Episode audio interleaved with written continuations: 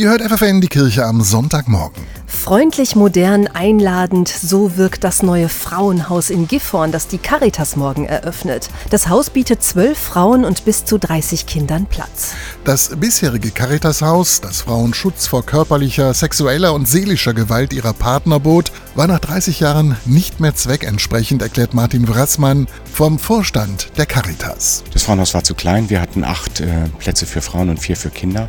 Wenn eine Frau mit vier Kindern da war, war das Frauenhaus voll. Das heißt, wir haben in 30 Jahren fast nie eine Belegungsmöglichkeit mehr als 50 Prozent gehabt, weil die Konstellationen der unterschiedlichen Familien so waren. Das Besondere, das Haus befindet sich mitten in der Stadt, versteckt sich also nicht wie früher hinter einer anonymen Adresse. Denn gänzliche Anonymität ist im Zeitalter von Internet und Smartphones ohnehin nicht möglich. Außerdem sollen sich die Frauen auch nicht länger in der Opferrolle sehen, sagt die Leiterin Ulla Evers. Wir halten sie nicht in der Rolle, sondern sagen hier, du, du kannst erhobenen Hauptes auch dieses Haus betreten, aber auch durch die Stadt gehen. Du musst dich nicht schämen. Du kannst stolz darauf sein, dass du diesen Schritt überhaupt gewagt hast, Hilfe und Unterstützung zu holen. Der Standort mitten in der Stadt macht es jeder Frau möglich, auf kurzen Wegen Behörden, Schulen, Kitas, Einkaufsmöglichkeiten und Ärzte zu erreichen. So lernen sie wieder auf eigenen Füßen zu stehen und können ihr Leben neu ordnen. Die Mitarbeiterinnen der Caritas stehen dabei beratend zur Seite,